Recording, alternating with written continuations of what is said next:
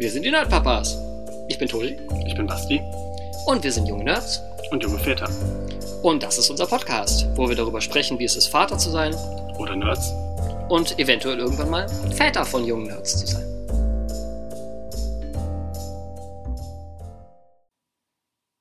So, Da sind wir wieder. da sind wir wieder. Ah, viel Zeit ist, ver ist vergangen. Wir nehmen ja nur einmal im Monat auf. Ja, und dann ganz viele am Stück. Und es sind viele Sachen passiert. Deswegen können wir mal wieder über Kinder reden. Ja. Meine Kleine ist jetzt mittlerweile vier Monate alt, beziehungsweise Richtung fünfter Monat. Hm. Der fünfte Monat ist dabei zu Ende zu gehen. Ähm, sind viele Dinge passiert, aber nur so Kleinigkeiten, aber die mich auch teilweise schockiert haben. Nicht nur, was in so ein Kind reingeht, was auch aus so einem Kind wieder rauskommt Okay. und was das Kind damit manchmal anstellen kann. Einmal zum Beispiel hat sie die Windel komplett verfehlt. Okay. Sie hat in das komplette Bein, linke Bein vom Strampler gekackt. Mhm. Komplett voll gemacht. Mhm. War die Windel nicht richtig angezogen, oder?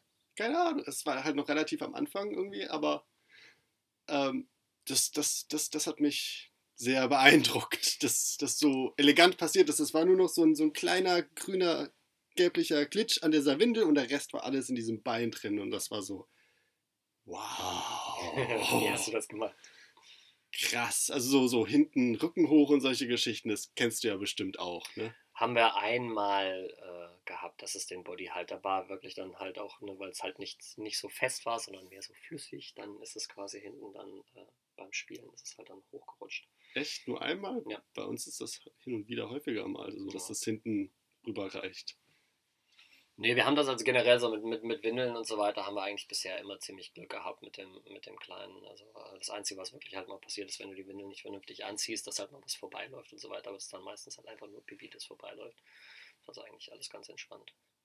Pipi gar kein Thema eigentlich so, aber der Rest häufig irgendwie hinten den Rücken hoch oder solche die, die spaßigsten Sachen, die wir, die wir, was, was, ich sage mal, was die, die Windel oder nicht Windel oder halt generell Ausscheidungen des Kindes äh, angeht, waren die witzigsten Sachen. Das eine Mal hatten wir letztes Jahr im Sommer. Da waren wir mit dem Kleinen halt draußen und die Sprinkleranlage war an und er ist halt irgendwie dann nackig im Garten rumgerannt und hat irgendwie mit dem Wasser gespielt und keine Ahnung, sondern auf einmal bleibt Biber mitten im Garten stehen und machte ein angestrengtes Gesicht und es machte plopp und das Kind kackte in den Garten. Und ich habe so gelacht in dem Moment.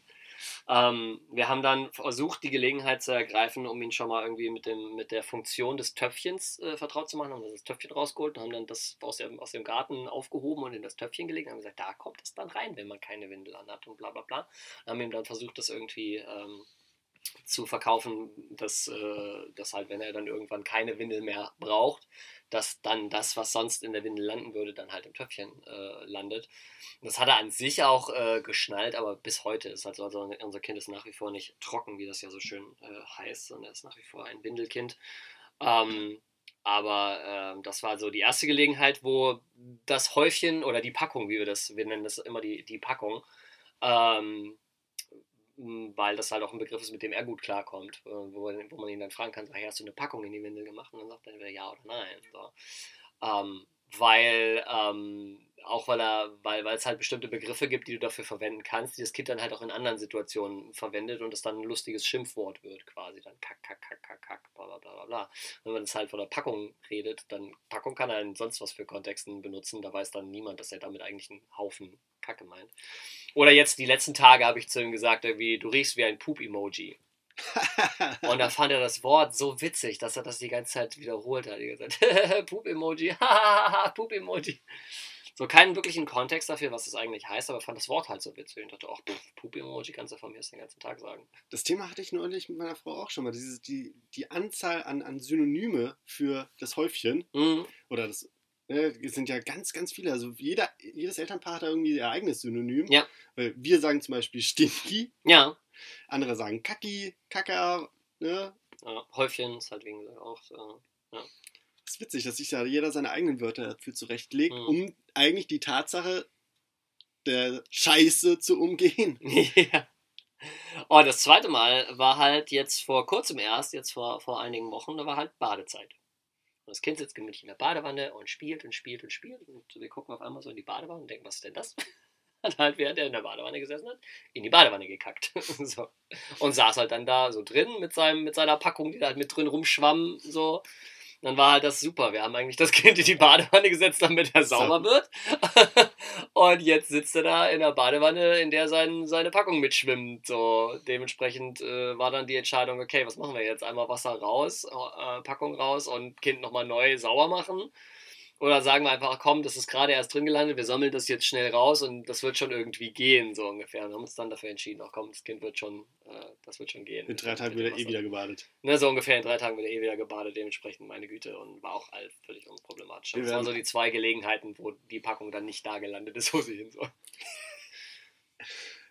Auch, auch einmal unglaublich herrlich. So, so, ich hatte sie auf dem Arm und dann legt sie gerade los. Ich so, okay, geh rüber, fange an, sie zu wickeln, mach die, Wickel, äh, mach die Windel auf, mach sauber, pack's beiseite, leg die frische Windel drunter und dann legt sie wieder los. Ja, Klassiker. So, so dieser Moment so.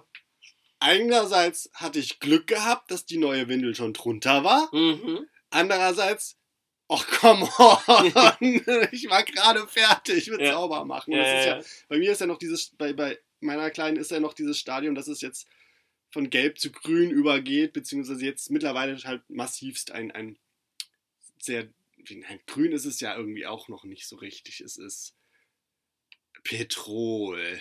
Das ist Petrol. So richtig, so sieht aus wie Wandfarbe. Hm.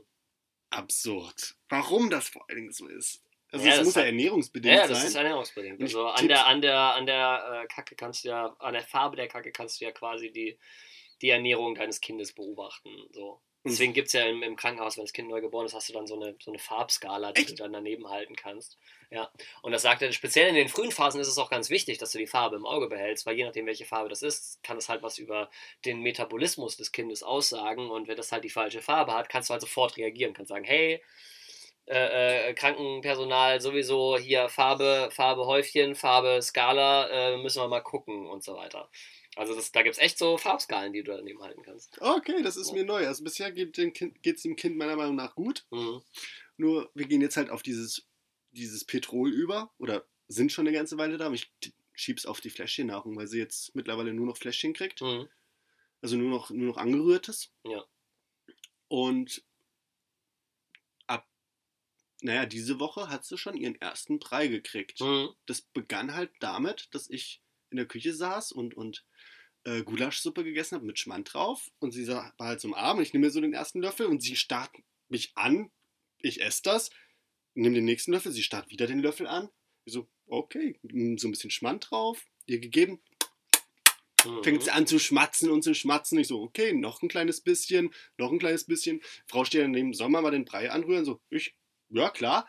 Hör also auf, ihr das zu geben. Nimm mir selber wieder, fängt sie an zu schreien. So, Schatz, ja, dann gib ihr halt noch was. Ich so, okay, weiter.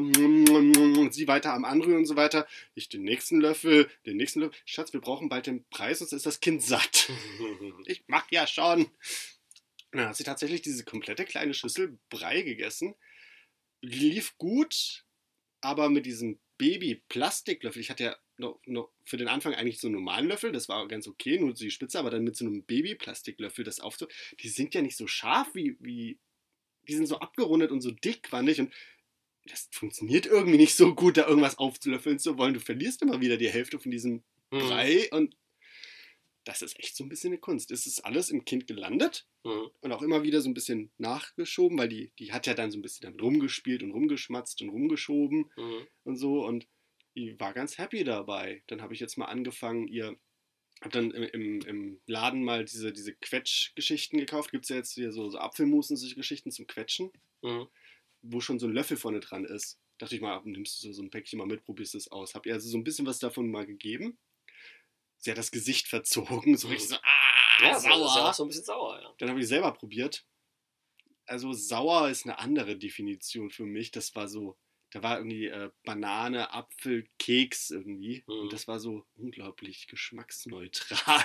Ja, ja aus, aus Kindperspektive kann es halt schon sein, dass sie das als sauer wahrnimmt, weil halt eben Apfel mit drin ist. Und Apfel ist ja ein bisschen säuerlich dann tatsächlich. Aber so im Verhältnis zu dieser Flaschennahrung ist das natürlich eine Geschmacksexplosion. Ja, klar, absolut, definitiv. Selbst dieser Brei, das war ja auch so, äh, okay, ein pappiger Kleister so. Also es ist absurd, wie wir eigentlich versaut wurden von der, Indust von der Zuckerindustrie an sich sowieso schon mal, Mhm. ne, mit unseren ganzen süßen Getränken.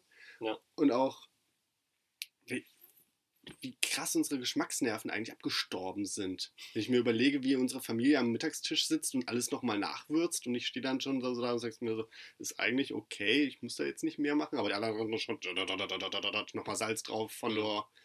Oder wie ich andere Leute kenne, die ja total ein Chili-Fable haben. Hm. Ja gut, das kann ich halt nicht, weil ich allergisch bin, aber Ich- andere Leute stehen da total drauf. glaube, dass ich mittlerweile auch so eine Chili-Allergie entwickelt habe. Also, Mhm. wenn ich was esse. Zumindest mindestens eine Unverträglichkeit. was, ja, also, zumindest. wenn ich etwas esse, was sehr, sehr scharf ist, dann merke ich das am nächsten Tag auch nochmal. Also, Naja, das ist ja so ein bisschen, das ist, geht ja allen Leuten so, die gerne scharf essen, das brennt ja immer zweimal, wie man sagt. Und bla. Ja, das aber- gehört ja irgendwo auch zur, zur, zur Erfahrung dazu, zur Experience.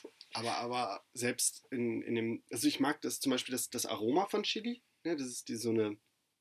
Nee, es geht mir gar nicht ums Scharf, sondern einfach nur dieses, diese, dieser Chili-Flavor quasi. Mhm. So dieses Chili ist ja so ein bisschen süß-schärflich quasi, während Mhm. Pfeffer pfefferscharf ist. Es Mhm. gibt ja nichts Schlimmeres für mich persönlich, als auf ein Pfefferkorn zu beißen. Da kriege ich ja sofort die Krise. Hm. Ne? Aber und ich habe früher gern irgendwie Sachen mit Chili gegessen, aber mittlerweile stelle ich so fest, so hey, ich muss irgendwie vorsichtiger sein. Also, Hm. weil sonst habe ich da auch Probleme. Also ich habe dann auch Bauchschmerzen und solche Geschichten Mhm. dadurch. Ich glaube, dass ich wirklich so ein bisschen eine Unverträglichkeit entwickelt habe. Mhm. Das ist aber nicht ungewöhnlich. Der Körper stellt sich ja, also rein statistisch stellt sich ja der Körper so alle sieben Jahre um, was so die Geschmackssachen angeht und Verträglichkeiten und so weiter. Äh, man kann ja im hohen Alter noch spontan irgendwie über, auf, auf irgendwas eine Allergie entwickeln, wo man vorher nie alle, eine Allergie gehabt hat zum Beispiel. Ich mochte früher keinen Meerrettich und Hm. mittlerweile finde ich Meerrettich richtig geil. Boah, nee, Ne, kannst du mich mit jagen. Es gibt, ja, es gibt im Laden so, einen richtig, so, so einen Meerrettich-Rahmen-Aufstrich. Hm. Der zusammen mit, mit Hühnchenbrust und so ist eigentlich ziemlich geil. Meine Frau hat früher total drauf gestanden und ich mochte es nicht so und dann irgendwie mittlerweile so ein paar Mal einfach gegessen, kriege ich mittlerweile ein Fable. Äh, während, meinem, während meinem Studium habe ich äh, einmal die Woche habe ich bei meiner Großmutter Mittag gegessen, einfach damit jemand eine, einmal die Woche nach der Großmutter schaut. Äh, und ich weiß noch, dass äh, es in regelmäßigen Abständen äh, vorkam, dass meine, meine Oma dann irgendwie hier Fleisch mit Meerrettich, Soße und bla und keine Ahnung was gemacht hat. Und dann bist du halt irgendwie so das Enkelkind, das dann da halt sitzt und ganz brav irgendwie das isst, was die Großmutter da hingestellt hat, weil du möchtest deiner Großmutter dann auch nicht sagen, so pack die Scheiße gefälligst in den Müll, wo sie hingehört. Ja. So, dementsprechend saß ich da nur da und hab das dann irgendwie mich reingezwängt und keine Ahnung was. Also das war, das war nicht schön. Oh, ich kann mich noch an so eine Szene erinnern, da war ich mit meinem Vater und ein paar Freunden von ihm im Skiurlaub. Und wir hatten als Etappe, äh, ist ein, sind wir zu einem Freund von meinem Vater gefahren, der in Österreich wohnt, der früher bei uns in der Nähe gewohnt hatte. Mhm. Haben dort bei dem übernachtet und der hat uns zum Essen eingeladen. Der hat auch Tafelspitz gemacht mit Meerrettich und halt irgendwie Brot oder so. Das war halt so, so ein abgehangener Tafelspitz. Und, und, und äh, Tiroler Schinken und solche Geschichten. Und da hatte er da halt so eine Riesenschale voll gerieb, frisch geriebenem Meerrettich. Und der eine, der kannte das halt nicht, der hat das für Käse gehalten. Der hat sich also so ein Brot gemacht, Mhm. mit Butter bestrichen und dort diesen Meerrettich aufgehäuft. Mhm. Und dann beißt der da rein und man sieht, wie so die Tränen ihm ins Gesicht schießen. Mhm. Ja, Und es sah halt eins zu eins aus wie geriebener Gouda quasi. ja, das macht man einmal, das macht man dann nie wieder. Zum Abgewöhnen. Oh, es gibt für, für diese Ernährungsgeschichten gibt es gibt so Online-Tests, also nicht Online-Tests, sondern das ist ein Test, den du kaufst online, den du dir zuschicken lassen kannst und dann äh, ist dann halt so, so ein Set dabei, wo du so ein bisschen dir selber Blut abnimmst, indem du dich irgendwie in den Finger piekst und dieses Mhm. Röhrchen voll machst und dann kannst du das sch- abschicken und Mhm. dann kriegst du da eine E-Mail zurück mit der Auswertung, wo einmal komplett Lebensmittel aufgelistet sind. Mhm. Da bin ich auch mittlerweile echt am überlegen, jetzt so ein Test kostet halt knapp 100 Euro, aber Mhm. wenn ich so, so ich habe so ein paar Sachen, wo ich sage so, ey, vielleicht wäre es mal interessant. Ja, soll ich Ja, vielleicht auch mal machen. Weil ich habe es jetzt auch gemerkt, also Weil irgendwie Allergietests beim Arzt und so weiter, die waren alle unauffällig. Auch was irgendwie hier Capsaicin und so weiter angeht, wo ich einfach weiß, dass ich da definitiv Minimum eine starke Unverträglichkeit, wenn nicht eine, sogar eine krasse Allergie habe. Ähm, weil festgestellt haben wir das auf einem, äh, auf, einem, auf einem Drachenfest vor vielen, vielen Jahren. Weil ich bin ja leider so ein Typ für ne, Rückenprobleme, Rückenschmerzen, Dings habe ich jetzt gerade auch wieder. Ähm, und was da natürlich mitunter hilft, ist halt Wärme. Ne? Und dementsprechend holst du da diese Wärmepflaster und die gibt es in zwei Arten. Die gibt es einmal mit dieser schwarzen Aktivkohle mhm. äh, und dann gibt es die anderen, das sind einfach nur so Pflaster, die du drauf tust. Und wie ich dann auf, dem, auf der Veranstaltung festgestellt habe, als mir jemand das draufklebte, 20 Sekunden später brannte alles wie Feuer. Und ich habe richtig Schmerzen gehabt. Und ich habe dann mal gefragt, so, hey, ist das normal, dass dieses Wärmepflaster Schmerzen produziert? Und die so, nee, nee, nee, das soll eigentlich nur wärmen. Das, also das soll ein Wärmegefühl sein. Sag ich, nee, nee, nee, das ist eindeutig Schmerz. Und dann haben wir das wieder runtergerissen. Und da, wo das Pflaster war, hast du wirklich komplett äh, gesehen, war alles rot. Die Haut hat Blasen geworfen und Dings und keine Ahnung was. Äh, und das war dann der Moment, wo die Leute sagten so, ähm, kann es sein, dass du, dass du auf Capsaicin reagierst. Ich so, naja, dadurch, dass ich nie scharf esse und dementsprechend auch Chili und keine Ahnung was alles vermeide, ähm, habe ich da jetzt keine Erfahrungswerte, aber es kann sein. Und, und das war so der Moment, wo wir das dann quasi herausgefunden haben, wo ich dann gesagt habe, okay, ab jetzt wird es halt gänzlich vermieden. Gar kein Chili mehr. Aber äh, ich habe äh, Allergietests gemacht für, für andere Sachen. Äh, und äh, ich weiß nicht, ob, der, ob da Capsaicin dabei ist, but, but, aber da hast du ja diese 20 Punkte auf dem Arm und dann irgendwie die, die Sachen daneben und da reagierte gar nichts. So, laut diesem Test bin ich auf nichts allergisch. So, und deswegen wäre wahrscheinlich so ein Bluttest ja vielleicht tatsächlich mal eine Idee, um zu sagen, hey, dann gucken wir mal tatsächlich mal hin, ob da vielleicht irgendwas ist, was einfach diese Pricktests irgendwie einfach nicht erkennen.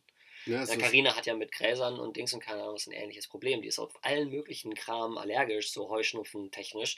Aber diese Allergietests waren auch großteils unauffällig. Also die, die Tests, die ich kenne, die, da gibt es drei verschiedene Kategorien. Hm. Und den, den ich jetzt meine, der ist halt nur für Lebensmittel. Aber hm. das sind auch wirklich sehr detailliert Lebensmittel, also die verschiedenen Fleischsorten, also Geflügel, mhm. Rind, Schwein mhm. und ich glaube Hähnchen und Pute sogar separat voneinander nochmal. Mhm und dann halt so Ei, Getre die verschiedenen Getreidesorten mhm. und dann äh, Chili zum Beispiel auch, Zitrus und solche Sachen oder auch äh, ein paar unterschiedliche Gemüsesorten sind auch aufgelistet. Mhm. Da bin ich halt auch echt am überlegen, weil es ist zum Beispiel mein, äh, mein Schwiegervater, der isst zum Beispiel so gern Stracke und solche Sachen und das, das kann ich, finde ich auch super geil, aber wenn ich merke so, hey, ich habe eine gewisse Häufigkeit, da, also wenn ich eine Woche lang quasi Stracke esse, dann, dann merke ich das später mal wieder. So mhm. auch mit Sodbrennen und hast du nicht gesehen. Mhm. Ich, ja auch, äh, ich tippe dann eher wahrscheinlich auf das, auf das Salz, ne, das Pökelsalz, was da drin ist, aber mhm. es kann auch das Schweinefleisch einfach sein. Ja. Bei mir ist zum Beispiel, ich bin mir bei manchen Gerichten bin ich mir unsicher, also ich reagiere auf manche Gerichte wirklich ähm, sehr, sehr stark mit irgendwie äh, äh Magen, Magen, Magenschmerzen und keine Ahnung was.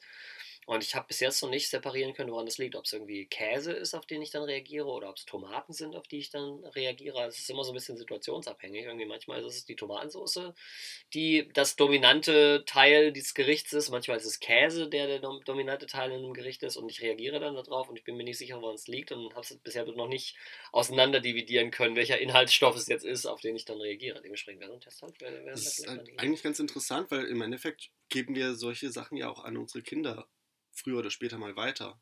Eventuell, ja. Also ich weiß, dass meine Mutter eine Zitrusallergie hat. Ich habe hab halt eine Katzenhaarallergie nachgewiesen. Aber auch nicht, ich habe keinen Allergietest gemacht, sondern ich musste dann irgendwann mal ins Krankenhaus, weil mhm. ich Atemnot hatte und solche mhm. Geschichten, als ich klein war. Ja. Und so habe ich halt rausgefunden, so, hey, Katzenhaarallergie. Mhm. Das hat sich zwar verwachsen und ich weiß, wie ich damit umzugehen habe, mhm. aber ja, das ist halt das Ding. Irgendwie. Man, man, man kommt ja dann irgendwie jetzt, und dann schlagen wir quasi jetzt den Bogen zurück zu den, zu den Kids, ist, ähm, so speziell wenn die noch jünger sind und sich noch nicht so richtig gut ausdrücken äh, können, ist halt, wie findest du heraus, ob mit dem Kind irgendwas ist? Und du musst halt wirklich auf die kleinsten Hinweise irgendwie ähm, achten. Weil auch wenn unser Kind zum Beispiel jetzt in einem, in einem Alter ist, wo er sich tatsächlich ausdrücken kann äh, äh und, und, kommunizieren kann, so kann das Kind stellenweise bestimmt noch nicht genau, sage ich mal, genaue Symptome beschreiben. So, ich habe Kopfschmerzen oder keine Ahnung was. So. Ich habe irgendwann mal eine, eine Studie gelesen, dass äh, wenn man Kinder fragt, ähm, irgendwie, was ihre Symptome sind, wenn sie sich krank fühlen, sagen sie immer Bauchschmerzen. Bei, egal was, selbst wenn sie Kopfschmerzen haben und keine Ahnung was, weil die Kinder relativ früh gelernt haben, dass, ne, also man, man promptet das ja selber dem Kind gegenüber. Man guckt das Kind an und das Kind so, äh, und du sagst, oh, hast du Bauchweh? Und dann sagt das Kind, ja, und dann tust du halt irgendwas dagegen und bla bla. Und so verinnerlichen die Kinder quasi, dass Bauchschmerzen ist quasi von der Bedeutung her gleichbedeutend mit, es geht mir schlecht. Und deswegen bekommst du als Antwort von einem Kind, wenn du fragst, wo tut's denn weh, irgendwie, wenn es nichts physisches ist, wie ich habe mir das Knie aufgeschlagen oder keine Ahnung was, bekommst du als Antwort dann, ich habe Bauchweh.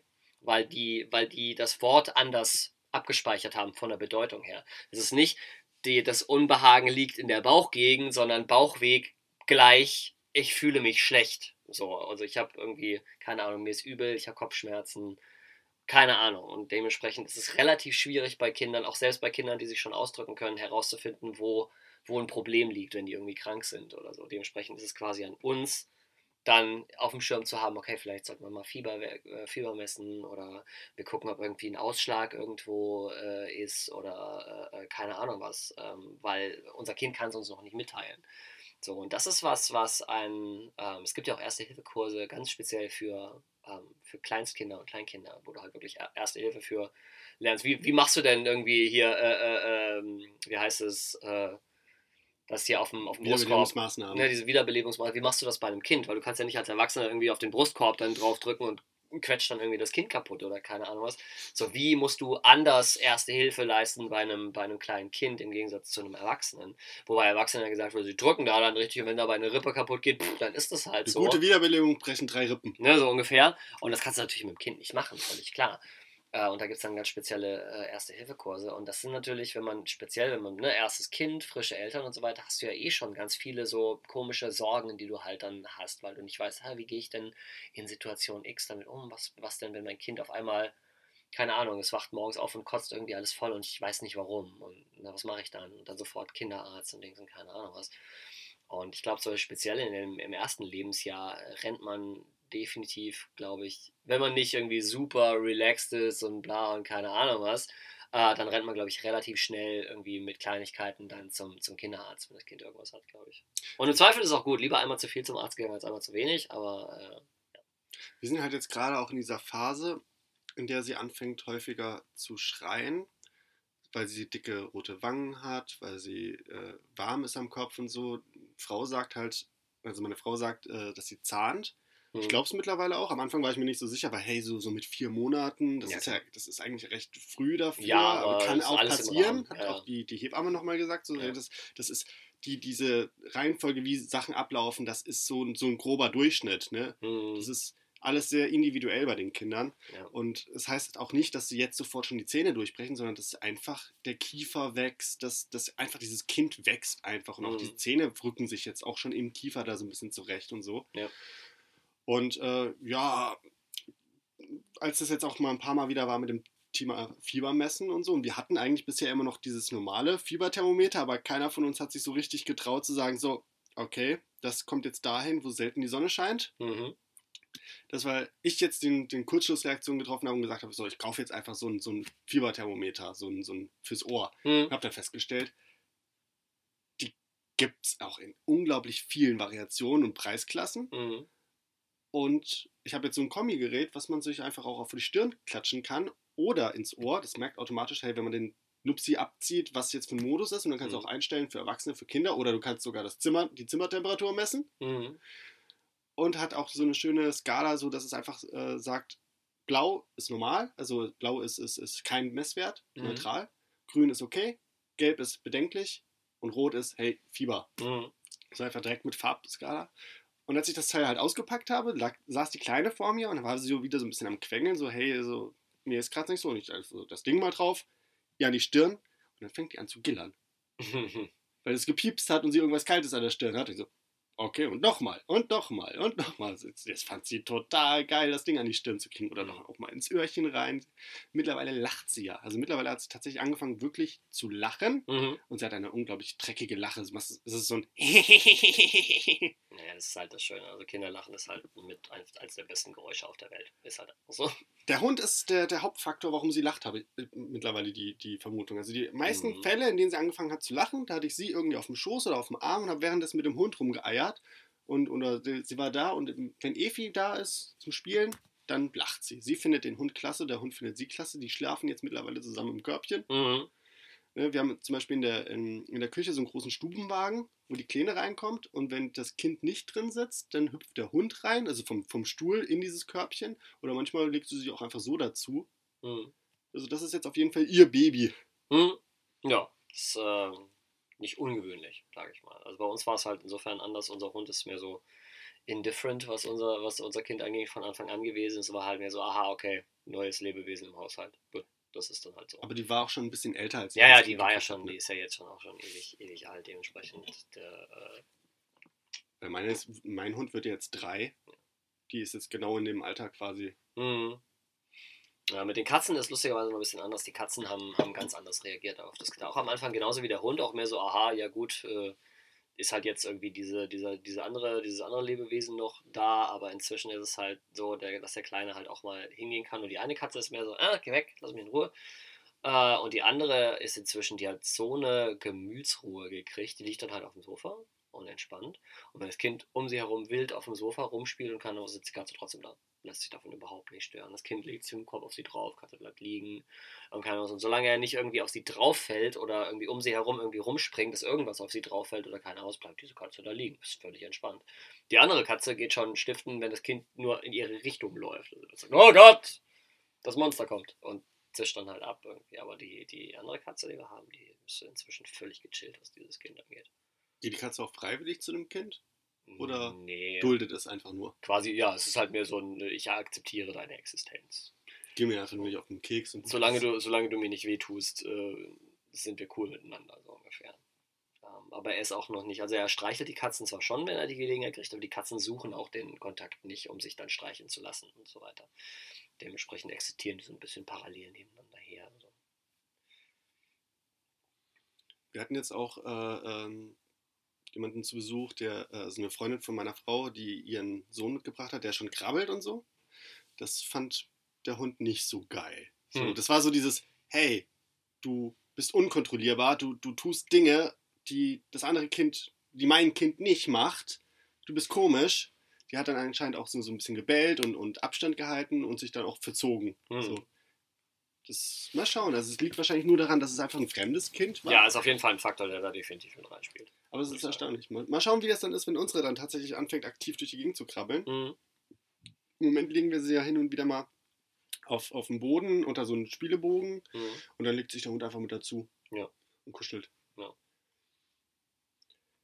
Ah, Was ich neulich hatte, der Kinderwagen war Mhm. platt. Reifen platt. Oh, okay. Hast du in deinem Leben es mal fertiggebracht, einen Schlauch zu flicken? Nein. Ich habe das in meinem Leben so häufig versucht. Es hat noch nie geklappt. Dieses Mal hat es auch nicht geklappt. Hm. Trotzdem habe ich wieder so ein komplettes Päckchen Reifenflickzeug verballert, Mhm. um dann einfach festzustellen, so, ach, hätte ich einfach diesen Ersatzschlauch für 2 Euro mehr bestellt, dann wäre es einfach gut gewesen. Mhm. Das, ne, das Reifenflickzeug kostet 3 Euro, der neue Reifen kostet 5 Euro. Mhm. Ja. Nee, nee, ich habe in meinem Leben noch nie einen Fahrradreifen oder generell irgendeinen Luftreifen irgendwie an so einem, an so einem äh, Dings gewechselt. Nicht mal am Fahrrad? Nee, nicht mal am Fahrrad. Also- Aber ich fahre auch schon seit 20 Jahren kein Fahrrad mehr oder seit fast ja, 25 Jahren jetzt nicht. Also, Ja gut, dadurch, dass ich halt vom Land komme, meistens mit, Schu- mit Schubkarren und solchen Geschichten und, und äh, hm. Wasserfässer und so, also ne, auch, oder, oder Schlepperreifen und solche Geschichten, das Mhm. ist so oft gemacht und ich habe es noch nie hingekriegt. Hm. Diverse Tipps und Anleitungen und Gedöns, ach, es hat nie, nie gehalten. Hm. Ja, klar, für, für einen Tag war das dann mal dicht, aber spätestens nach einer Woche war es wieder kaputt oder so. Hm. Ne, Also so langfristig hat es nie gehalten. Ein Blödsinn. Hm. Und auch Geldverschwendung im Endeffekt, wenn man sich überlegt, dass für 2 Euro mehr man einfach diesen, diesen Reifen kriegt. Und gut, es ist ein kleiner Reifen für einen Kinderwagen. Ich Mhm. weiß jetzt nicht mehr, wie es bei großen Reifen ist. Ich weiß nur, dass ein Schlepperreifen ein paar hundert Euro kostet. Keine Ahnung. So ein Schlauch. Ja.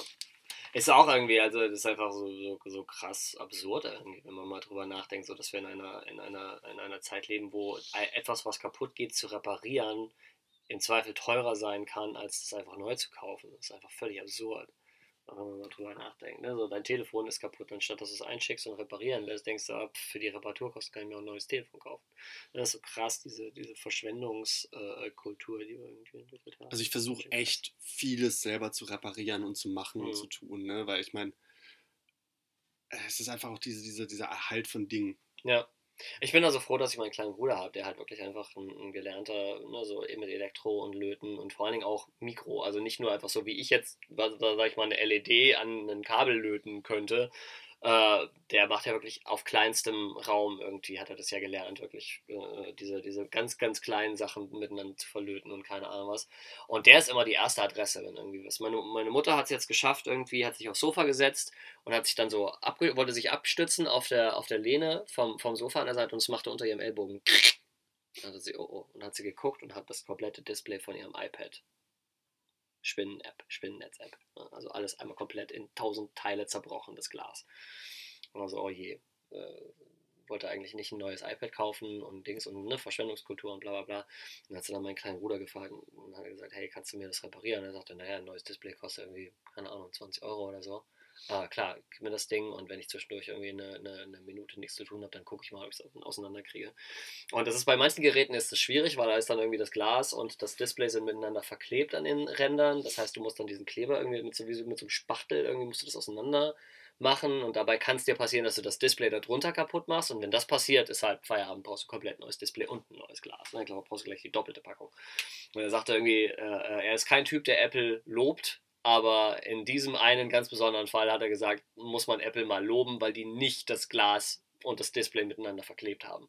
Und in dem Moment, wo er das auseinandergeschraubt äh, hatte, konnte er das Glas einfach vorne abmachen, konnte es durch das neue Glas ersetzen, konnte es wieder zusammenschrauben, Gerät repariert, kosten 20 Euro. Bums, fertig aus. Ja, Gerät nach wie vor funktionsfähig, äh, alles, alles tutti. Dementsprechend, wenn bei mir irgendwie mit dem Telefon oder Dings oder keine Ahnung was, äh, oder generell irgendeinem elektronischen Gerät, was ich habe, wenn damit irgendwas ist, dann ist gleich Telefon, einen Bruder anrufen und dann ihn fragen, ob er da eine Expertise hat oder ob er jemanden kennt, der die Expertise hat und dann kriegen wir das repariert, weil ich habe halt echt, ich bin kein Freund davon, irgendwie, wenn irgendwie ein technisches Gerät kaputt geht und zu sagen, okay, dann schmeißen wir das technische Gerät weg, kaufen nur neues. Finde ich blöd. Also da gibt es halt eins, wo ich sage, vor allen Dingen auch für, ne, wir kurz Bogen zurück zu den Kindern, ne, wir wollen ja auch irgendwie äh, im besten Fall alles tun, was wir können, um irgendwie äh, den, den un unaufhaltsamen, äh, äh, die unaufhaltsame Apokalypse dieses Planeten irgendwie zumindest noch ein bisschen hinauszuzögern, damit unsere Kinder, wenn die in unserem Alter sind, nicht in irgendwie einem postapokalyptischen Wüstenlandschaft Mad irgendwie Max. leben und dann mit ihren Mad Max Autos dann irgendwie Straßenrennen fahren und keine Ahnung was, um die letzten Tropfen Benzin, die es auf dem Planeten noch gibt. Fun Fact. Mad Max 2, kannst du dich noch erinnern? Ja der, äh, da gab es einen Stuntman, ja. der musste einen ganz, ganz schweren Stunt machen. Ja. Der durfte deswegen zwölf Stunden lang vor diesem Stunt nichts essen. Mhm. Rat mal warum. Ja, wegen dem Gewicht, glaube ich. Nein. Nee? Da, rat nochmal. Zwei, drei Versuche. Probier's, denk, versuch's dir mal zu überlegen. Ganz, ganz schwieriger Stunt. Mhm. Warum darfst du zwölf Stunden lang nichts essen? Ähm, weiß ich nicht, weil vielleicht weil der Stunt zu lange dauert, damit du nicht zwischendurch aufs Klo musst. Nein. Könnte es denn noch sein? Aus welchen Gründen würde dir denn auch allgemein verboten werden, zwölf Stunden lang was zu essen? Ja, damit du halt auf nüchternen Magen irgendwie. Ähm, ja. Warum brauchst du einen nüchternen Magen? Ja, damit du dich nicht übergeben musst. Weil? Oder während? Während äh, zum Beispiel einer OP. Bingo. Der Sta die, die hatten Angst, dass das Ding, dass dieser Stunt wirklich so krass schief geht, dass er sofort notoperiert werden muss. Ah, okay, krass. Und deswegen durfte er zwölf Stunden vorher nichts essen. Das war der, der Fall, wo dieser Tank, dieser Tanklaster umfällt. Also mhm. komplett Karambolage und über Kopf und durch die Gegend rollt und so. Warte mal, war das in Mad Max 2? Mad Max 2. Das ist das, wo der äh, mit seinem Auto in dieser Wüstenlandschaft ist, ausgeraubt ja. wird, dann dort bei dieser Ölpumpstadt ist und die dann versuchen, den, den Sprit und die ganze Belegschaft raus zu evakuieren. Hm. Und dann diesen Tanklaster. Ah, okay. Er steuert dann diesen Tanklaster, beschützt den und die ganzen Leute verziehen sich dann und dann wird dieser Tanklaster doch gekapert und macht einen Unfall und es stellt sich zum Schluss halt raus, so die haben den ganzen Sprit in dem Bus mit den ganzen Kindern gelagert. Hm. Hahaha, ha, wie es halt bei Mad Max so ist, so, so, hey, wir verarschen dich. Naja. Ja, ist halt, da ich äh, kürzlich jetzt erst wieder äh, Fury Road geguckt habe und da hast du ja auch die Warwick, die am Ende dann halt den, den Flip macht und keine Ahnung was. Und der Stunt war halt auch relativ äh, krass, wo sie ja dann auch den Fahrer durch so einen so Gummidummy ersetzt haben und der Fahrer hat eigentlich im Fußraum gesessen, in der, in der entsprechend, ne, das Ding entsprechend so gebaut, dass er das Ding von da unten fahren kann und keine Ahnung was. Und ähm, dann hat der, oh Gott, wie heißt der Regisseur von, von Mad Max? Äh, George Miller? Ich habe keine Ahnung. George Miller?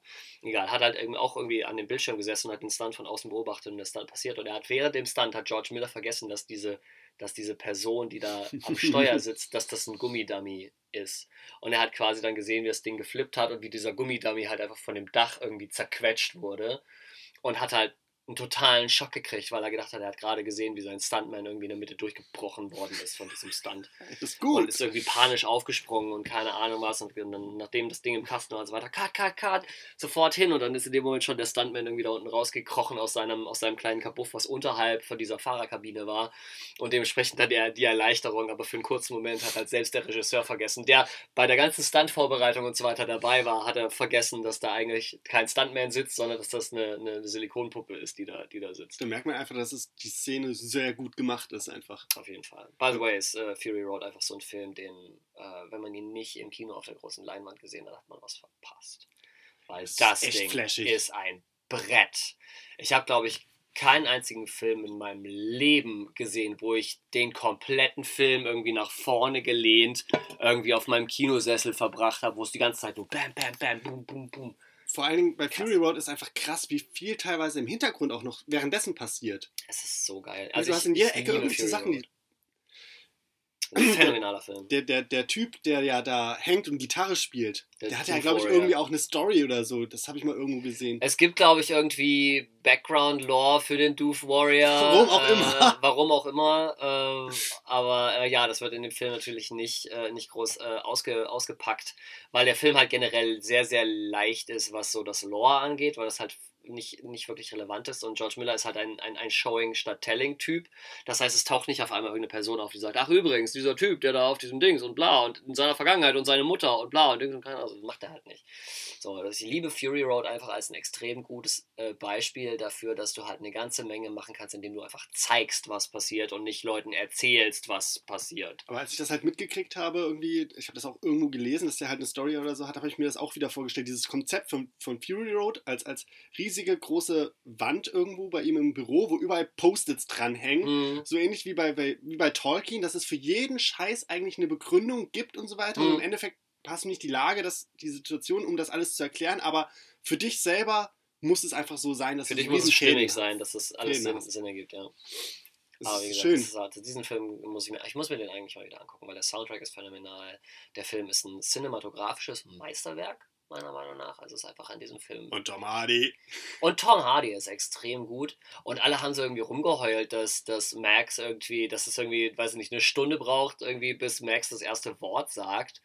Und ich mir nur denke, so, nee, ich finde es total sinnig. Max war jetzt irgendwie. noch nie der Gesprächigste. Aber im war, ersten war Max Teil. noch nie der Gesprächse aus seinem ersten Teil. Äh, und der erste Teil hat ja auch noch nicht diesen ganzen postapokalyptischen Flair. Das haben wir erst die Welche späteren. Version vom ersten Teil hast du gesehen? Ähm, die, die im Flugzeug im System war, als wir nach Bali geflogen sind. Oder von Bali zurückgeflogen sind. Weil ich habe die komplette Mad Max-Reihe äh, mir angeguckt auf dem Rückflug von, äh, von unserer Hochzeitsreise. Du, du weißt, dass es für Flugzeuge spezielle Schnittversionen von Filmen gibt? Das kann sein. Also das wären so Sachen wie Feuer, Unfälle und, und Gewaltszenen und, und vor allem abstürzende Geschichten werden dort ausgekattet extra, Okay. Damit keiner Flugangst kriegt oder irgendwie Mhm. in Panik ausbricht. Und von Mad Max, von dem ersten, gibt es, glaube ich, sechs verschiedene Schnittvarianten, Okay. wovon ich, glaube ich, vier selber schon gesehen habe, wo ich Mhm. selber dastehe und sage, hey, das, das ist jetzt anders geschnitten als das. Ähm, die tatsächlich absolut uncut habe ich auch noch nicht gesehen, aber ich habe halt eine, eine DVD-Version zum Beispiel gesehen. FSK 18 gibt es, FSK 16 Mhm. und dann zwei verschiedene Fernsehschnittversionen habe ich halt gesehen. Mhm. Und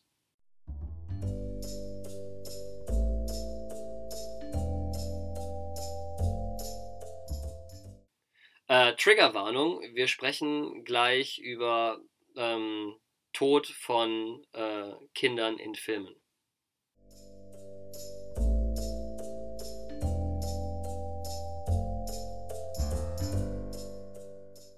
hast du die Version gesehen, wo das Kind überfahren wird? Kann- Nee, ich kann mich nicht erinnern, dass äh, in irgendeiner Version ein Kind überfahren wird. Oder, also ich weiß das, aber das wird halt, glaube ich, weggeschnitten vorher oder so. Bingo. Und ich habe die Version mit dem Dummy gesehen. Hm, Also dann, dann rollt das halt anschließend da so. hm. Fieser Scheiß, Mann. Ja, das macht keinen Spaß. Und vor allen Dingen, das ist halt auch so eine Sache, die sich komplett verändert in dem Moment, wo du, wo du selber Eltern bist. So, auf einmal siehst du diese Dinge. Die, die treffen dich ganz anders als vorher. So, man, mal davon abgesehen, dass es ja eh äh, bei Filmproduktionen und so weiter und so fort gibt es halt einfach die unausgesprochene Regel, so man, man, man tötet keine Kinder auf dem Bildschirm. Kinder und so. Hunde und sind immer Kind, safe. Kinder und Hunde sind meistens safe. Äh, Hunde vor das allen Dingen. hat sich aber in den letzten Jahren auch das geändert. geändert. Genau, hat sich das geändert. Ähm, ich weiß nicht, ob unsere Gesellschaft einfach mehr verwahrlost, dass es jetzt okay ist und früher war es das nicht.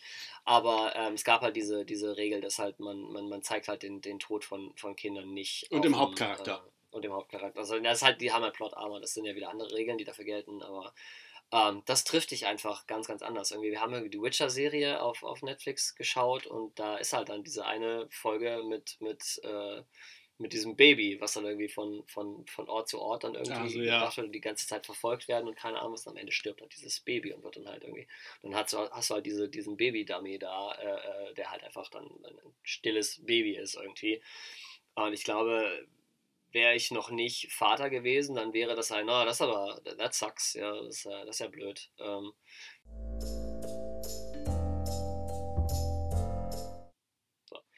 Willst du es davor cutten? Ja, ich genau. Also wir, für diejenigen, die sich gleich wundern, es äh, wurde gerade ein bisschen durcheinander, weil äh, zwei, drei Dinge hin und her geschnitten werden müssen. Ähm, hast du die Witcher-Bücher eigentlich mal gelesen? Ich habe auch die Videospiele nicht gespielt. Ähm, Ich nur die hörst du Serie. gerne Hörbücher? Nee. Ist schade. Weil die Bücher von Sapkowski sind wirklich gut. Hm, Ähm, wieso, aber, hört man unterschiedliches drüber. Nee, ich würde also- auch die Game of Thrones Bücher zum Beispiel nicht lesen. nee, also äh, worum es mir geht, ist, ähm, hast du die Entstehung von Witcher mal mitgekriegt, wie das entstanden ist? Sapkowski ist eigentlich irgendwas anderes, Diplom-Ingenieur, keine Ahnung. Hm. Er hat aber an einem Kurzgeschichtenwettbewerb teilgenommen Mhm. und hat eine Kurzgeschichte geschrieben. Ne, über den Hexer Geralt, wie er irgend so ein Abenteuer erlebt. Mhm. Das kam gut an. Dann hat er eine zweite Kurzgeschichte geschrieben. Eine dritte, eine vierte, eine fünfte. Dann hat er angefangen, so, okay, ich behalte diesen Charakter dabei und mache mehrere Abenteuer mit ihm. Und das sind diese ersten zwei Bücher. Das sind nämlich nur Kurzgeschichten von Geralt, Mhm. die dann aber vor allen Dingen dann im, in einem zweiten Buch einen, einen Background-roten Faden kriegen mit Ciri, mit diesem Findelkind, also mit dem, mit dem Kind der Bestimmung, das er Mhm. halt bekommt.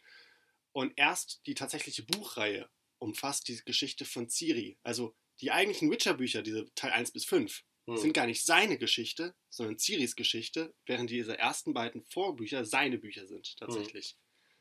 Erst in, in dieser Hauptstory, die jetzt erst in Staffel 2 kommt, ist er quasi nur so, so eigentlich nur so ein Nebencharakter. Deswegen bin ich halt gespannt, weil das, die, das, was jetzt in der ersten Staffel verwurstet wurde, da sind viele Sachen dabei, die gibt es gar nicht. Wie zum Beispiel diese Geschichte mit dem Baby und so weiter, das existiert alles gar nicht. Dieser gesamte Jennifer-Plot existiert nicht. Mhm. Das haben die sich ausgedacht, um den Leuten ein Gefühl zu geben, warum jetzt in Zukunft Jennifer Er- Entscheidungen treffen wird Mhm. und wie diese Entscheidungen aussehen. Mhm. Denn Jennifers Motivation ist ja halt, dass sie ein Kind haben möchte, obwohl sie kein Kind kriegen kann, weil sie Zauberin ist. Ja. Aber dieses, dieses Warum und Wieso, das kommt zwar in diesen Büchern, aber nur zwischen den Zeilen so ein bisschen hervor, zu, durch Dialogfetzen, durch, durch Arten, wie etwas gesagt wird, was du erst mitkriegst, wenn du das zum sechsten, siebten Mal gesehen, gehört oder gelesen hast. Mhm. Und ähm, damit, die mussten jetzt für diese erste Staffel auch ganz viel anders darstellen, damit die Leute, die sich nicht mit dieser Materie beschäftigt haben, einen Einstieg bekommen, in wie, wie das in Zukunft ablaufen wird und damit die Leute, die das alles schon kennen, auch was ein bisschen was Neues zu sehen haben. Es ist Mhm. halt so ein bisschen dieser, dieses Problem wieder, was Netflix hat, Fanservice zu machen, dass sie sie eine große Base irgendwie eincatchen können. Mhm. Deswegen, also, The Witcher hat für mich viele Pros, viele Kontras. Mhm. Mein Hauptpro ist einfach, macht diese Serie einfach, weil wenn das Ding floppt, fasst das Thema nie wieder jemand mit einer Kneifzange an. Mhm. Das ist dann ähnlich wie, wie Hulk-Filme machen wollen. Mhm. Obwohl Hulk einfach super geiler Charakter ist, aber sie haben es zweimal versucht und jetzt ist er ein, ein Sidekick. Mhm. Ja, weil er Hulk als Figur irgendwie auf dem, auf dem großen Bildschirm nicht, nicht trägt. So ist so der Eindruck, den die, den die Leute hatten, nachdem zwei Hulk-Filme. Was bedauerlich ist, weil diese Comicreihe ja einfach boomt. Ich meine, allein diese Planet Hulk-Geschichte, Mhm. Was ja, was sie ja dann für, für Tor 3 verwurstet haben im Mhm. Endeffekt. Ja, zumindest so als Easter, Easter Egg-Sachen und so weiter, ja. Hey, ich kenne ihn von der Arbeit. Ja, ja. Wir sind Freunde. Ist auch echt, also die, die, die, die, die, Torreihe ist echt eine Geschichte voller Missverständnisse. Also ich mag Kenneth Branagh als, als Schauspieler unheimlich gerne und er ist ein großer, dramatischer äh, äh, Schauspieler, hat ja viel Shakespeare gemacht und so weiter, großer Shakespeare-Fan, das merkt man halt auch dem, dem, dem, dem, dem Torfilm, dem ersten, äh, merkt man das halt auch total an. Aber Thor als Charakter, ob jetzt im MCU, MCU oder generell, finde ich so, es ist schwierig mit einer Welt wie, äh, äh, wie dem MCU, mit dieser Guardians of the Galaxy, dieser super bunten, völlig weirden, durchgeknallten Universumskiste, die das Marvel-Universum da halt irgendwie hat, äh, dann irgendwie ernste und dramatische und Shakespeare-artige Dramen zu erzählen mit Thor in der Hauptrolle. Das funktioniert halt nicht. Und der erste Torfilm ist halt wirklich einer der schwächsten, äh, meiner Meinung nach. Und Tor 3 ist so der erste Film, wo ich gedacht habe, so, sie haben gemerkt mit Guardians of the Galaxy, es kann auch in diesem, in diesem Cinematic Universe funktionieren, dass man halt auch so ein bisschen, so ein bisschen absurd ist und so ein bisschen weird ist, was ja halt irgendwie diese ganze, ne, diese ganze, äh, Gott, ich habe schon wieder, ne, immer im richtigen Moment fehlt mir der Name, aber der, einer von den, von den Comic-Zeichnern, äh, der, der hat das mit diesen ganzen Punkten und so weiter gemacht und diesen, äh, also vom, vom Stil her bei den Zeichnungen irgendwie. Dieses Dot Art. Kirby, glaube ich, heißt er. Okay. Kirby. Ja, ich glaube schon. Äh, und ähm, das war immer bunt und flashy und surreal und überzeichnet und keine Ahnung was. Und Tor 3 ist der erste Film, der das so richtig, so richtig angenommen hat und gesagt hat, nein, das ist der Tor, den wir, den wir zeigen wollen. Wir wollen Tor zeigen als einen Held einerseits, aber andererseits halt auch als jemand, der, der weiß, in was für eine Art von Universum er sich bewegt. So, du bist halt nicht irgendwie irgendwie der große asgardische Held äh, äh, mit der tragischen Familienstory und bla bla bla. So, this is not Hamlet. So, du bist halt einfach ein Typ, der einen magischen Hammer hat und äh, Blitze äh, auf Leute schießen kann. So, du bist halt nicht Hamlet. Punkt. Ja, und auch Loki ist nicht Hamlet. Und Kenneth Branagh macht halt viel Shakespeare und hat es dementsprechend auch mit dem ersten Torfilm versucht und meiner Meinung nach hat es überhaupt nicht funktioniert. Thor war, Thor war der langweiligste Charakter, den das MCU zu dem Zeitpunkt hatte.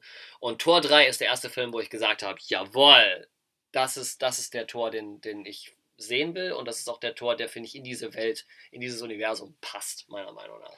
Ich, ich finde, ähm, ich bin ein bisschen anderer Meinung. Aber das ist okay, das ist ja gut. Das ist Sonst hätten wir nichts ja. zu, zu reden. Ich finde es sehr schön, wie, wie anders Thor im Avengers, also in, in, in dem ersten Avengers-Film war, von seiner Art, wie er redet, wie er sich verhält im, verhält im Verhältnis zu allen anderen. Das, Mhm. das, das, das war so schön am ersten Avengers. Die hatten einen unglaublichen Konflikt miteinander, weil sie alle sehr unterschiedlich waren von den Mhm. Charakteren her. Deswegen fand ich den ersten Tor auch schön, weil er dort auf die Erde geklatscht ist und sehr anders geredet hat, sich anders verhalten hat Hm. so sehr dieses, dieses alte, das hätten sie sogar noch übertriebener machen können, finde ich persönlich, weil in den, in den Zeichentrickserien und in den Comics redet er, vor allem hat er auch andere Sprechblasen quasi, in denen er ganz anders redet, mit so einer anderen Schriftart sogar, Hm. damit man schön merkt, so, so ich kann das nicht nachmachen. Er aber kommt von woanders. So. Genau. Ja. Und das finde ich, finde ich einfach an dem Charakter Thor innerhalb der Avengers so schön, dass er einfach anders, ganz anders ist als alle anderen Hm. und trotzdem einfach voll auf die Mütze haut. Es ist sehr schön, einfach auch Hulk und Thor. Wer von uns beiden ist jetzt der stärkste Avenger? Wir beide wissen, wovon wir hier reden. Ne? Ja, ja. Du bist der Captain, natürlich bist du der Ja. Captain, ja. Deswegen, die Asgardians of the Galaxy 3 ist ja, wird ja produziert bald, Hm. nachdem Love and Thunder durch ist. Das ist ja noch in Australien. Produzieren die das noch? Hm, ja. Hast du schon, schon so ein paar Sneak Peeks bekommen und so? Nee, will ich auch gar nicht haben. Witz. Witz. Ich will da komplett blank sind reingehen, so weil ich halte, nach, nach Tor 3 halte ich Taika Waititi halt für jemanden, der, der meiner Meinung nach äh, einen unglaublich guten Griff hat, wie Tor funktionieren kann. Gleichzeitig lustig und episch. So, weil der Tor 3 hatte für mich halt beides. Tor 3 war episch und lustig. Also für den Cast ist zum Beispiel auch Melissa McCarthy da, Mhm. als, als äh, Helen, also als Hell. Mhm. Cool. Okay. Nee, also es wird wahrscheinlich wieder so eine Theaterszene geben. Ah, geil. Deswegen ist auch, auch ähm, oh Gott, wie, wie heißt er denn? Ähm,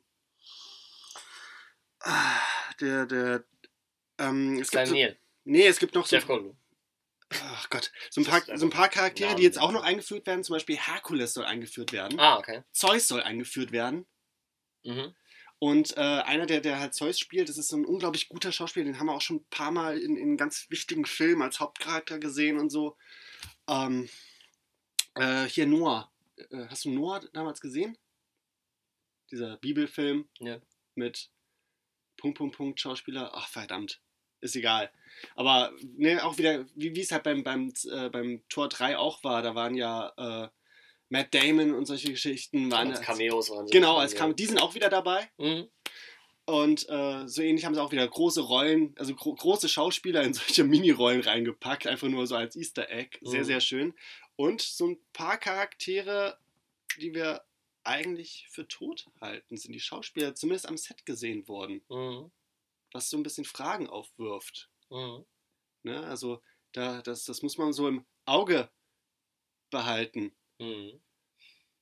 Naja, es kann immer sein, dass es halt Flashbacks Au, sind. au, ne? au, Ich, ich habe schon geschnallt, dass du von Anthony Hopkins sprichst. Nein. Aber, nein? Nein. Nicht von, nicht von Odin? nein, wer hat denn die cooleren Augen? Ach, Heimdall. Ach, Heimdall. Okay. Ein, den Schauspieler von Heimdall haben sie gesehen. Idris Elba. Auf einem Set. Und da gab es auch irgendwelche Tweets und so. Und natürlich, wie es halt bei, bei Marvel-Disney so ist, nein, nein, nein, nein, nein, überhaupt nichts. Äh, ganz zufällig in Australien während Corona. Mhm. Ne? Zufällig in Australien zu sein, in, Ja. während Corona. Ja, ist klar. Weil er darf natürlich nichts sagen. Mhm. Natürlich nicht. Aber der, der Hype geht natürlich schon im Internet durch die Decke. Naja, klar.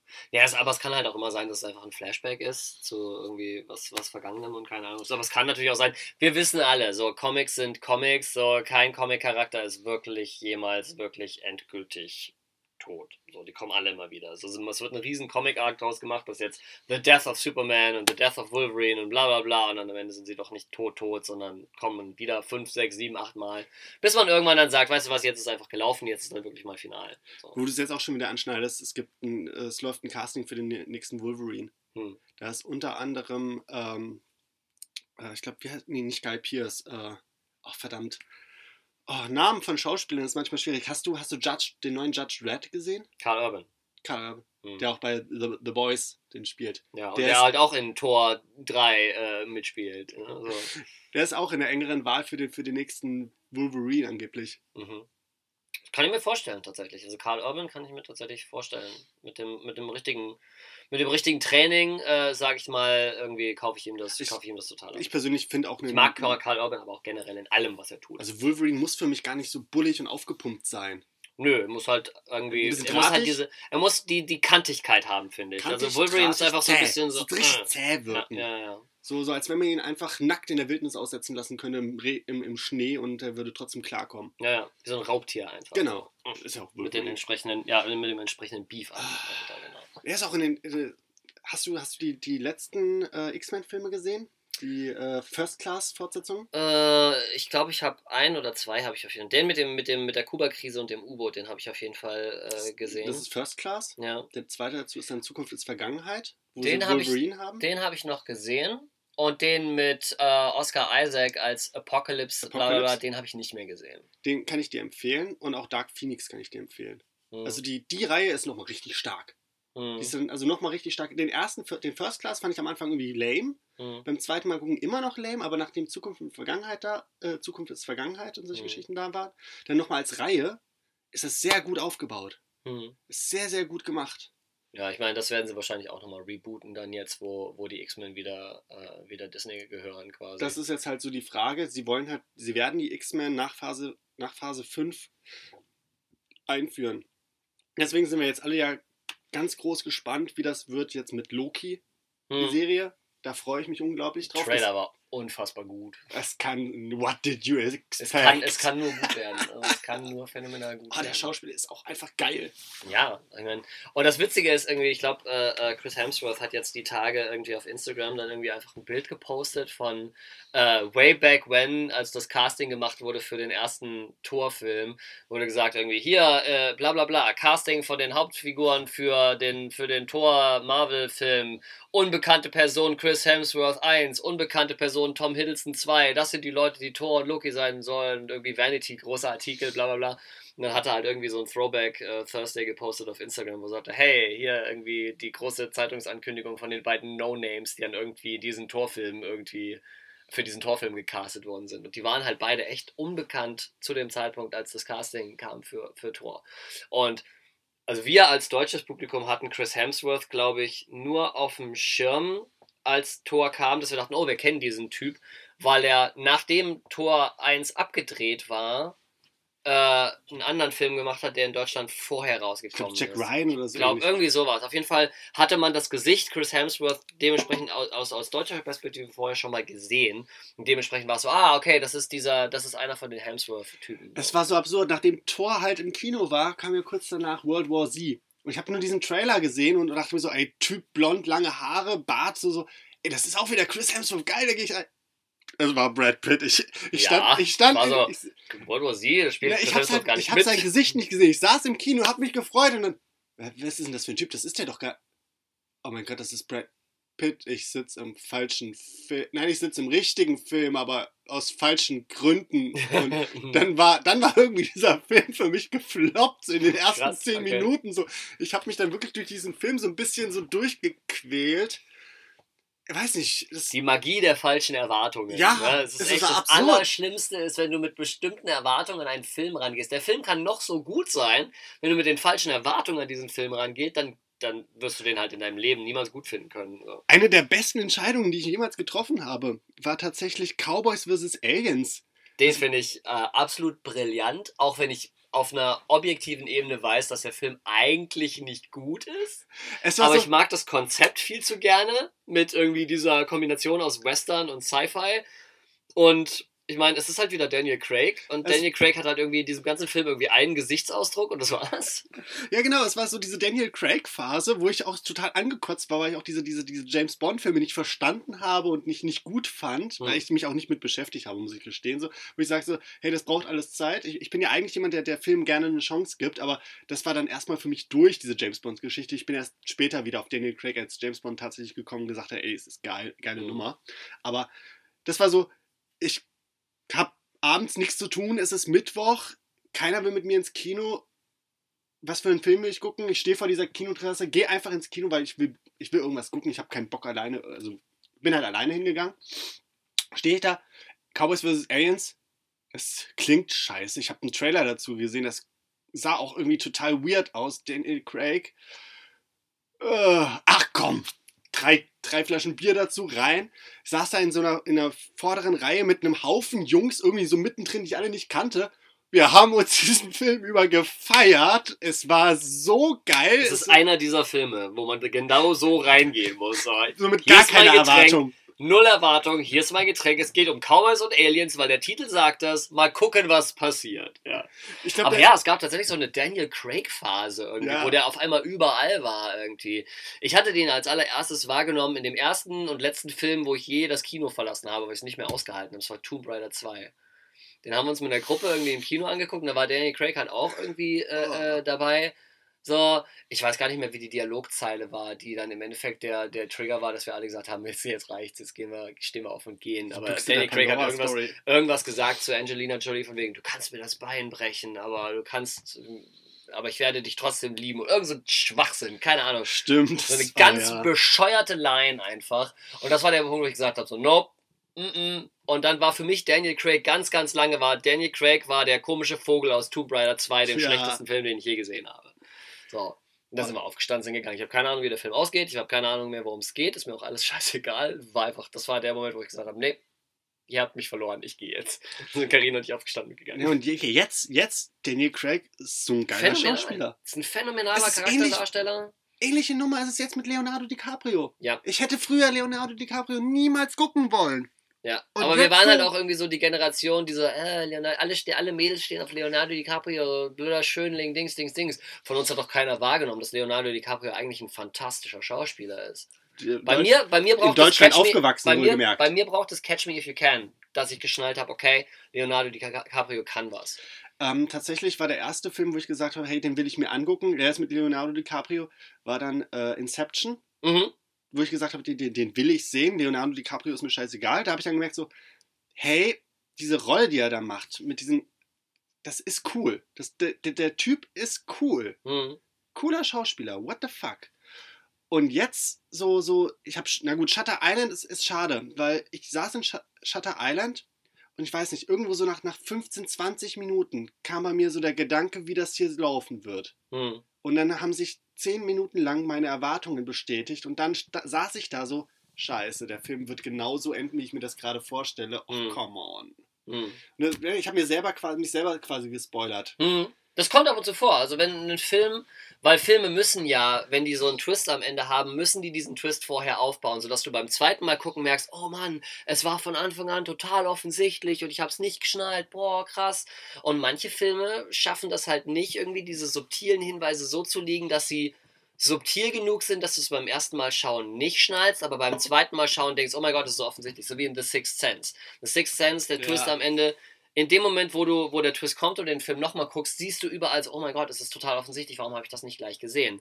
Und bei Shutter Island war das halt anders. Da waren diese, waren die Hinweise nicht so subtil, aber Shutter Island ist halt nicht brillant, weil, weil der irgendwie den mega krassen, brillanten Twist hat, auch wenn Shutter Island das versucht hat.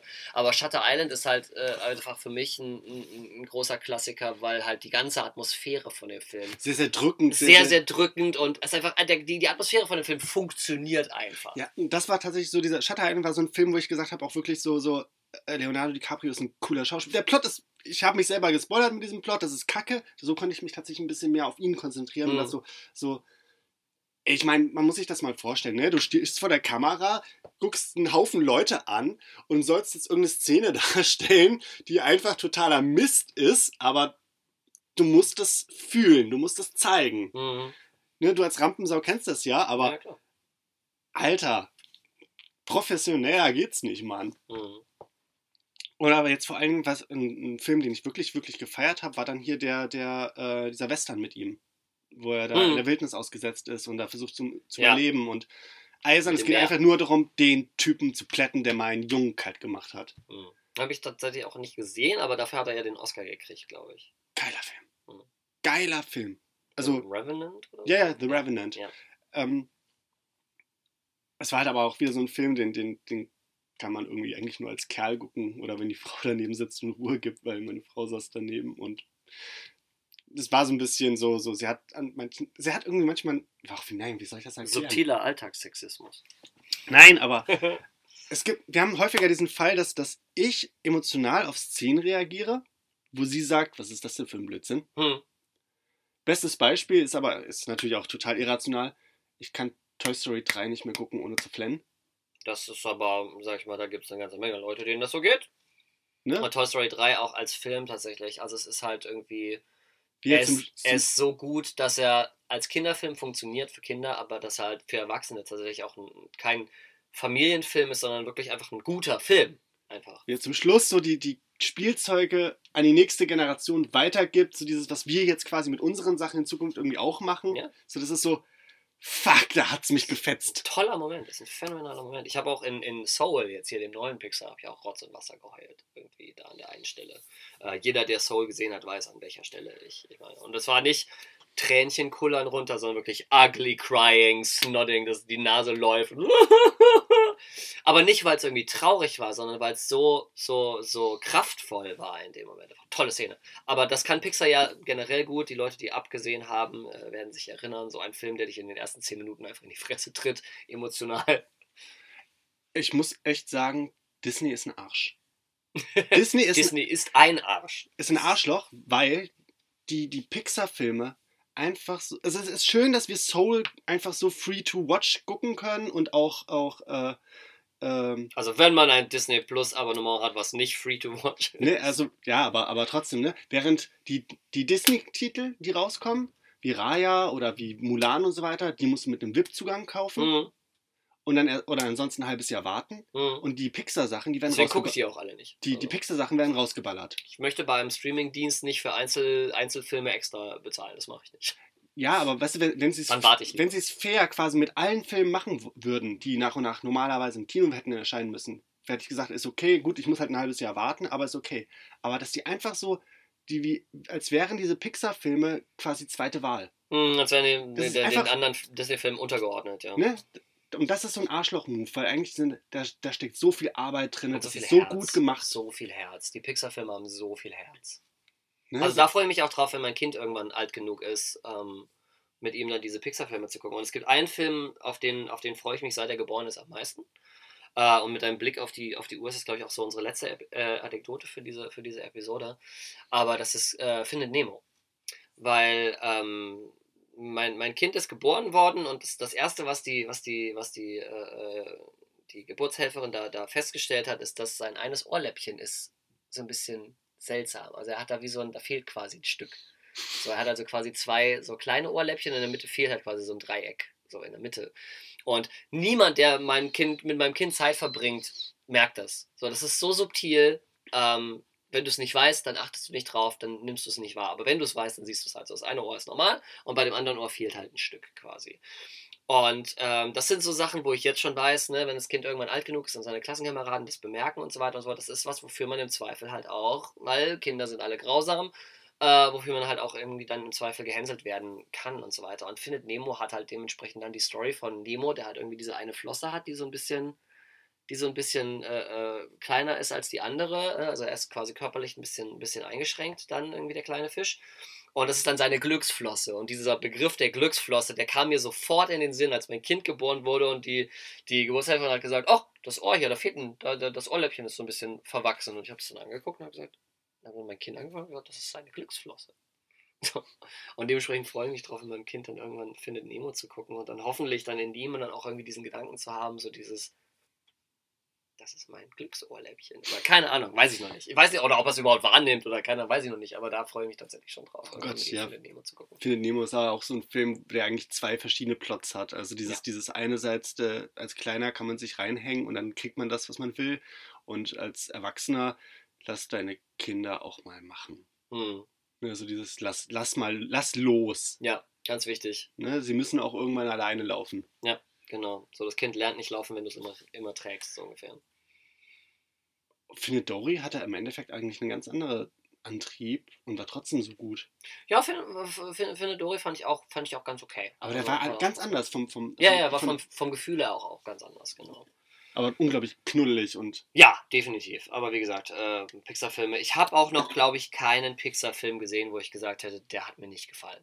Ich glaube, ich kann mich nicht an einen einzigen Pixar-Film erinnern. Es gibt Pixar-Filme, die liebe ich mehr als andere Pixar-Filme, aber es gibt, glaube ich, keinen einzigen Pixar-Film, wo ich sage, na, Fortsetzungen sind schwierig. Na, Fortsetzung, ich meine immer nur die, die, die ersten, ersten Instanzen, weil Fortsetzung, das hat Disney schon bei Disney-Filmen nicht gekonnt. Also egal, ob es König Kapp der und Löwen Kappa, 2 Kapp und ist Kappa oder 2. Kapp und Kappa 2 oder äh, äh, Ariel 2 oder Pocahontas 2. Moment. Hm, Aladdin 2. nee, Jafars Rückkehr? nee. Mm -mm. Echt nicht? Mhm. Den fand ich eigentlich zi- ziemlich Ich habe den ersten Aladdin 45 Mal auf VHS gesehen. Mm -mm. Ich mochte die Serie so unglaublich gerne. Serie war okay. Serie mochte ich tatsächlich äh, ziemlich gerne. Ähm, Und das finde ich schade, dass Disney Plus die Serien nicht hat. So auch Ba- Baloo und seine Crew sind auch nicht drin. So. ja, aber Chip und Chap zum Beispiel, Rettungs Ja. Rettungsretter ist da, DuckTales, äh, Aber- Gummi Gummibärenbande. Aber ja, natürlich, Da- Darkwing Duck haben sie auch. Gargoyles, Was mich wundert. Also ich habe es nicht erwartet. Ich wusste nicht, dass es Disney ist. Doch. Ja, wusstest du nicht? Nein! Da, Gargoyles ist die beste Disney-Serie, die je produziert Ich hab sie- wurde. ich hab sie das ist massiv- Shakespeare für Kinder. Ich habe sie massiv gesehen. Ich habe sie dann später, sie ist auch bei YouTube drinne, ewig lang geguckt. Das ist ja so eins von diesen Fossilien quasi, wo du dich fragst, hey, wo kann man das im Internet nochmal gucken oder Mhm. so, legal. Und Ja, das war ja so, es nirgendwo, ja. das gibt es Mhm. ja nicht. Ja. Und dann gab es halt irgendwann mal auf, auf YouTube gibt's dann so, so VHS-Abkopien quasi davon. Ja, in furchtbarer Qualität. aber trotzdem super gut. Ich meine, die, die teilweise sind die Qualitäten ja bei Disney auch nicht besser. Ja, Was du, was du sagen, so DuckTales-Folgen, die alten und so. ja, ja klar. Gut, Alles klar. das Dann, war Folge äh, 5. So viel, so viel äh, von uns dann dazu. War wieder mal so, ein, so, ein, so eine Tour de Force durch alle möglichen Themen. Einfach mal wieder so eine, so eine völlig unstrukturierte Laber-Episode. Muss auch ab und zu mal sein. Äh, und dementsprechend danke fürs Zuhören. Äh, wenn noch nicht passiert, dann abonniert uns gerne auf Spotify, wenn ihr euch gefallen hat, was ihr gehört habt. Oder Und- bei Amazon Music, Oder Amazon Music. Oder Audible. Anchor und Google. m, Breaker, Podcast. Overcast, äh, Wo immer ihr eure Podcasts herbekommt, ihr werdet uns da wahrscheinlich irgendwo äh, finden, wenn ihr nach den Nerdpapas sucht. Dementsprechend danke fürs Zuhören und bis zur nächsten Episode. Tschüss, tschüss. Tschüss.